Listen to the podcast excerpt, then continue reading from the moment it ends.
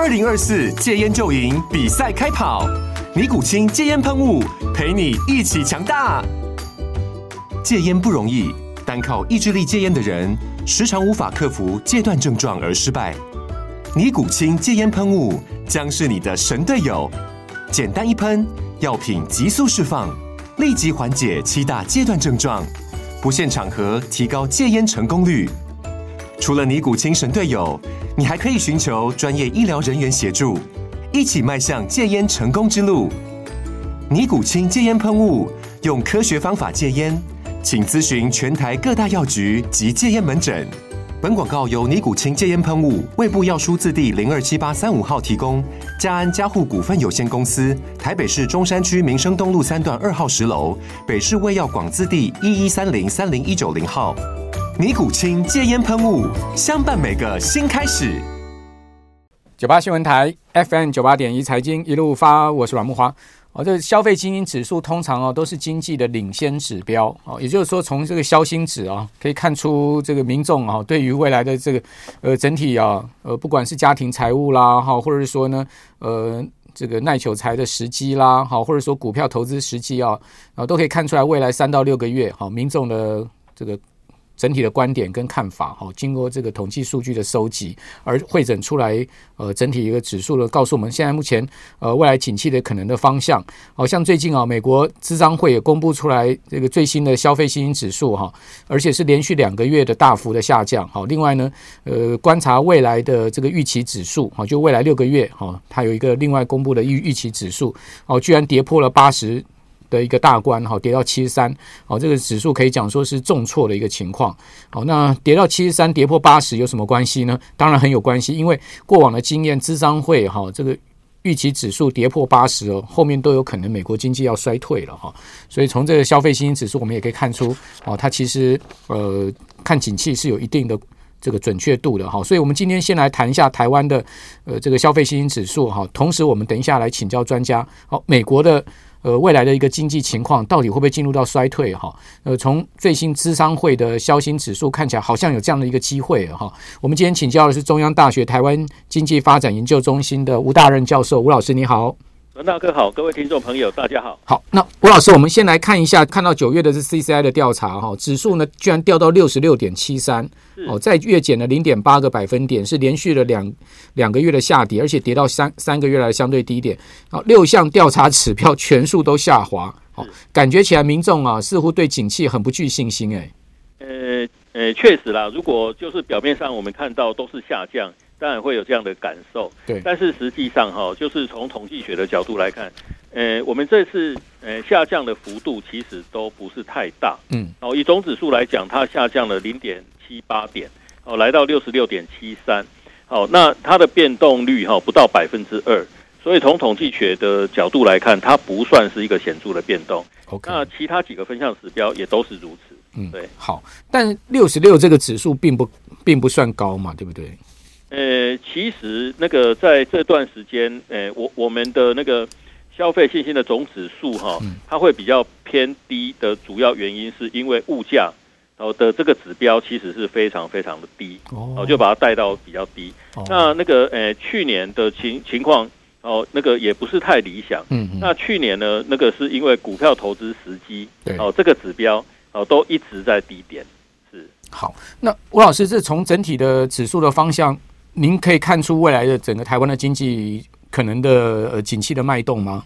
是，呃，我想哈、哦，就是刚刚像阮大哥所讲的哈、哦，那个我我们呃这个统计的这个结果，其实我们是每个月哈、哦、做两千五百份的问卷，对，哦，再把这个问卷的这个结果哈、哦、做一个统计，哦，然后想办法，呃，就是去算出它的分数嘛，嗯嗯，好，那有一些指标哈、哦，当然是直接跟景气有关，像我们其中有一个分项指标就是经济景气，对。哦，当然，经济景气现在是八十点，嗯，那八十点呢，跟过去的这个历史资料来比对的话，其实它还超过平均值，嗯，哦，所以所以现在哈，民众在景气的感受上面，哦，当然这是台湾的情况，那民众在景气的感受这部分哈，它的表现好好像也不是太差，嗯，不过哈，我想我我们哈还是必须要了解。哦，我们台湾的这个经济结构是比较特别，跟其他国家可能不大一样。是，哦，就是我们的那个诶，出口在 GDP 的占比其实是非常高的。嗯嗯。好，那它是超过七成。嗯嗯。所以我们我们现在啊，就是国发会的景气灯号哦，已经很好几个月都是蓝灯，代表最低迷的蓝灯。对。哦，还有我们的这个经济成长率，哦，有好几次哦，如果不管是主计总处、中央银行哦，还是台经院、台中院等等，哦，他们这段时间都是不断在下修。对啊。那现在呢，我们看到央行。哦，它的这个经济成长，今年经济成长预测已经跌破哦百分之一点五。嗯，哦，那所以说，呃，这样的一些结果都显示我们的景气实实实际的情况，呃，确实是比较不好。嗯，哦，但是为什么我们调查的结果看起来也不是太差？那是因为我们现在哦的整体的经济情况是外冷内温。嗯，好，那一般的民众他受访的时候呢？他会用他所观察到的一些情况，哦，来做出反应嘛。哦，那因为我们现在内需消费的表现还不错，是特别在暑假期间，哦，只要天气好，哦，大家比较愿意出门去消费。那好的餐厅呢，也很很难订到位置。对。哦，那有很多商场也是很多人哦都在那边逛街消费。嗯哼。所以呢，一般的民众哦对景气的这个感受，倒不会觉得太差了。OK。哎，但是呢，我们实际我们台湾的经济景气。真的还是有这个，呃，还还还是 还是有那个，呃，蛮大的一些不确定性在。所以基本上，因为我们都知道。整个就业结构的形态就是说，呃，其实做制造业出口大概只有占百分之二十嘛，那服务业啊、内需产业大概占百分之八十嘛。所以如果说是综合调查的话，其实八成的人他们并没有感受到像这个百分之二十制造业做出口，他们感觉到景气这么冷飕飕就对了。好，所以综合调查下来的数据哈。呃，其实并没有很差，但是如果你就出口来看的话，那确实是很差哦。制造业的部分确实是很不好，哦，不然的话，央行不会把呃 GDP 下修到不到一点五趴的增长率嘛。哦，那这个最主要也还是受到这个外需产业的影响。好，所以这个吴老师，我们现在这个就是呃，整个景气跟我们的呃调查是有一些距离的了哈。不过呢，这也是确实反映整体大多数这个就业情况哈，大多数家庭的情况。好，那回到就是说经济预期的角度，好，那既然您刚刚也讲到，中央银行都把今年 GDP 下修到不到一点五帕，那可见今年的整体的经济成长动能是很弱的嘛？确实，那那，那这么弱的情况，到底什么时候会好转呢？就是说明年还会继续弱吗？因为最近我看到那个万宏董事长啊吴敏球说啊，大家不要期待明年经济会好，他说明年上半年恐怕很难好。诶，他他既然讲这样的一个。呃，他所观察出来的一的的情况，那大家都知道，万宏是全世界 NOR Flash 全世界第一大厂哦，所以他讲出来的恐怕非常有指标性吧？那明年都不会好吗？呃，确实啦，就是说那个呃，我们的出口要好转，当然就是要看我们全球的那个消费跟投资的需求是不是可以回升嘛？哦，那那这个呃，它最关键的影响当然是还是美国跟欧洲的货币政策啦。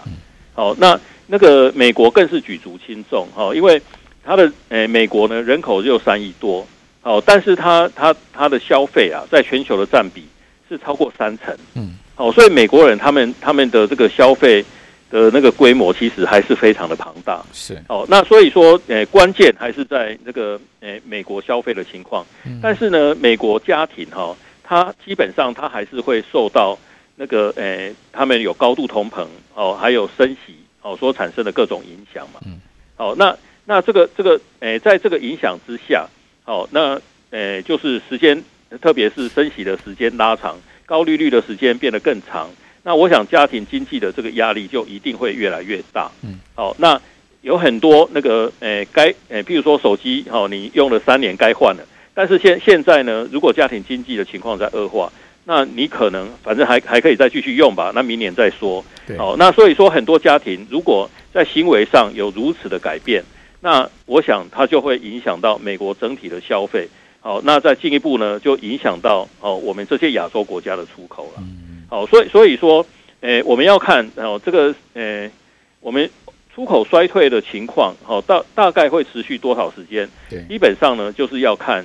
哦，就是联储会它的货币政策什么时候会转向？嗯、但是呢，目前看起来不是太乐观。哦，因为对呀这个九月的这次的会议哈，它是它是告诉我们说它不升息嘛，哦，这本来是好事。对。但是呢，美股它却是重挫。为什么重挫？是是因为它所释放出来的一些讯息，嗯，哦，把大家都吓到了。是，哦，诶，第一个呢，就是说，它对今年的利率的预测，哈，它上调到百分之五点六。对，那这一次呢，哎，就是目前美国的那个联邦利率，哈，是五点二五到五点五嘛。对，那你上调到五点六，那是代表你还有升息一码的空间，所以在年底可能会做，所以它还会继续升息。那更可怕的是明年，嗯，哦，明年呢，他在前一次的会议记录上面，哦，他们他们预测的利率水准是四点六，那四点六跟现在五点多来比，当然是有比较大幅度的降息嘛，对。但是呢，他这一次的会议把它上调到五点一，那如果五点一的话，那跟现在的五点二五到五点五也差不了多少，降息的话顶多降一码，嗯嗯嗯，好，那那这个，呃，即便它有降息，那美国的利率。哦，还是超过百分之五，而且这是基础利率哦。对，房贷利率已经超过百分之七了。是，哦，那所以说，在这么高的利率的情况之下，哦，有贷款的家庭，哦，他们的这个，诶，生活的压力就一定会越来越大。嗯，那另外有一个非常重要的指标了哈，我觉得那个过去大家可能没有特别注意，哦，就是美国家庭的债务。对，哦，美国家庭债务的规模哈，它在那个二零。二一年第一季的时候是十七点多兆，嗯，哦，不到十八兆，嗯，那现在呢，就是到二零二三年的第二季，哦，它已经成长到超过二十兆美元，哦，哦，所以所以我们可以看到，家庭债务的好，那这个家庭债务哈，会对美国经济造成什么影响？美国消费肯定受到很大影响，因为大家都知道债务高嘛，就没有钱花了嘛，是，好，那这个影响性。以及我们刚刚讲到资商会的消费信心指数的连续两个月的大幅的一个下滑，是不是有很明显的相关性？告诉我们明年美国经济堪率呢？那如果明年美国经济看绿，台湾出口怎么好转？好，我们这边先休息一下，等一下回到节目现场。九八新闻台 FM 九八点一财经一路发，我是阮慕驊。哦，除了这个美国消费者哈，现在看 看起来有点消费动能这个无力的状况之外哈，美国的企业哈现在也开始出现倒闭潮。我看到最新数据啊，今年美国啊算得上哈这个规模的企业是有统计的呃数据呈呈现了，已经四百五十家企业倒闭了，那不算很小的公司啊，那是有一定规模的才会列入这个这项统计，四百五十家。今年以来的倒闭是什么概念呢？是去年跟前年哦两年的总和，代表这个五趴以上的高利哈，其实企业也开始受不了。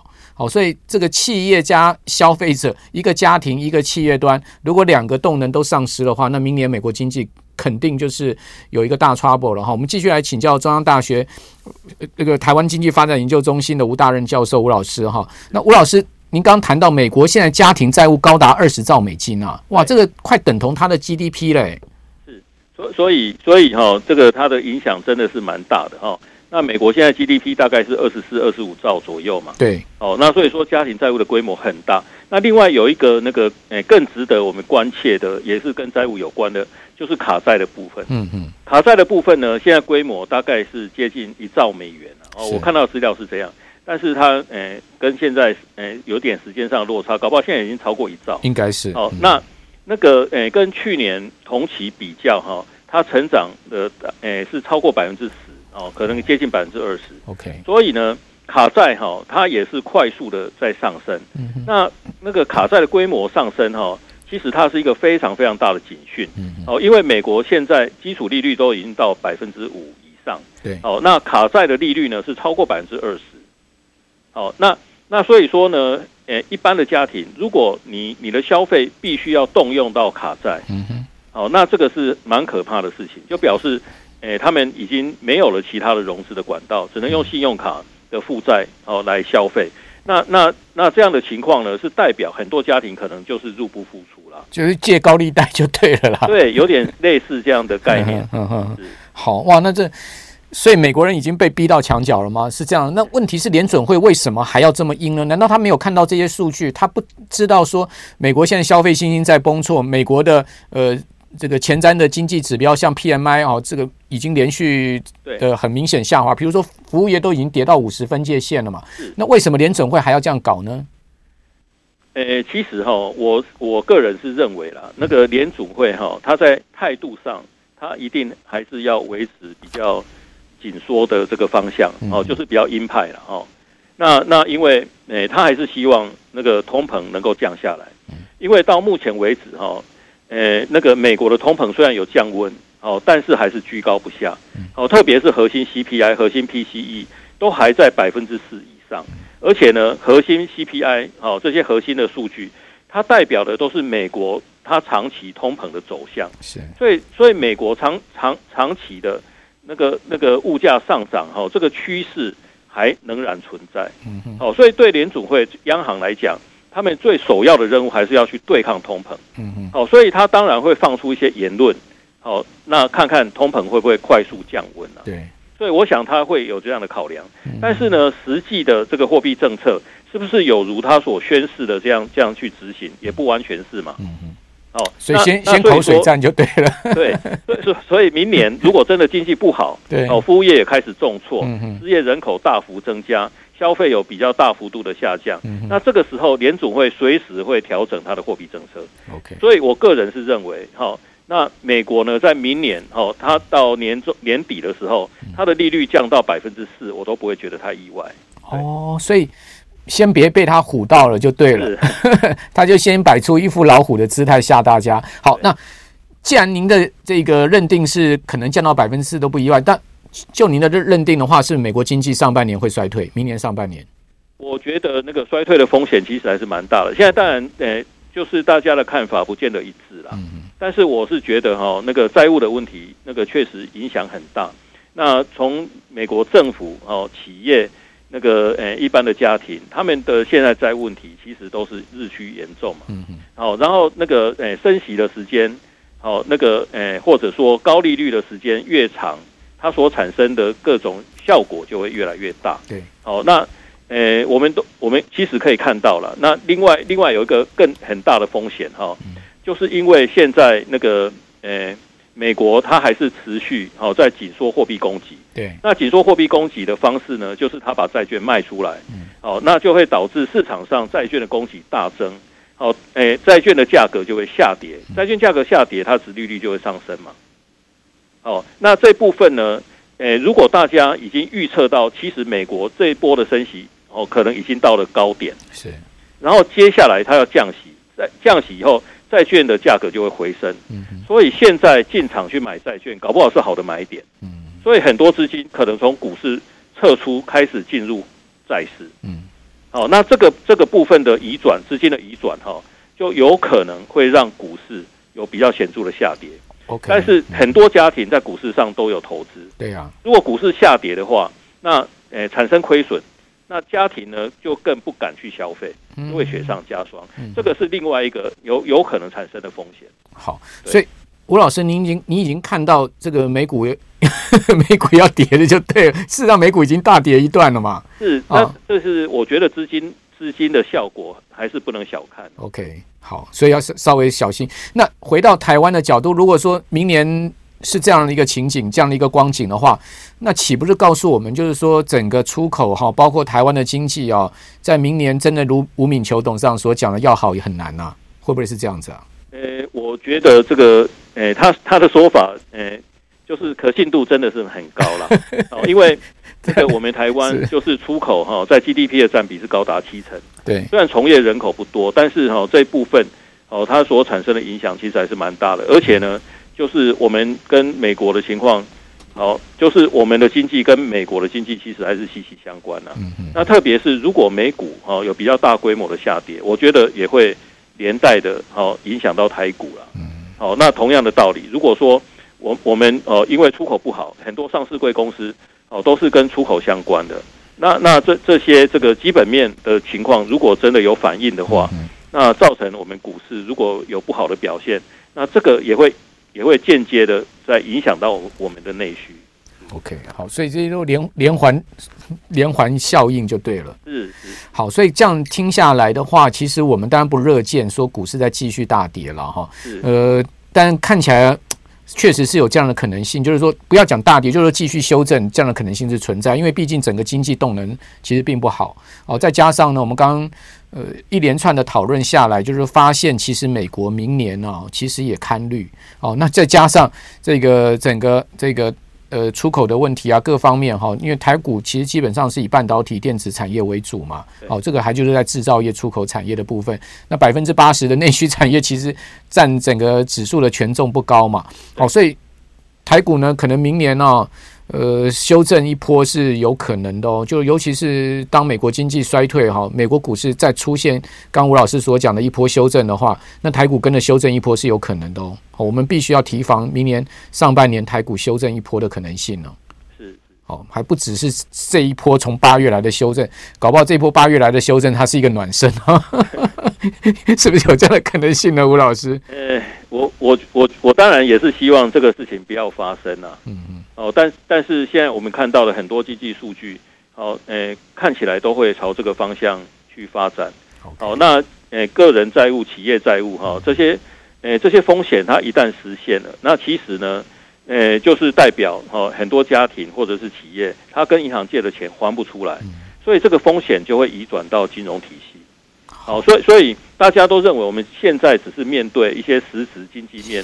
好的一些经济衰退，好消费衰退的一些问题，但是呢，这个时间拉长了，很多潜在的风险都会慢慢浮现。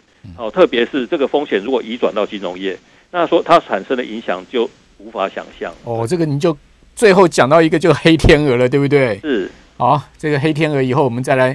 不希望它发生哈，不希望黑天鹅跑出来。是要但刚吴老师已经讲说，如果风险移转到金融业，就代表银行出问题啊，保险公司出问题。这个黑天鹅，那可能会造成股市不是只有修正而已哦。这个我们可能要呃以后另辟时间再来请教吴老师哈，希望不要哦。但吴老师在这个呃假期期间提供我们这样的一个警讯思考的一个方向。谢谢吴大任教授，谢谢您。OK，好。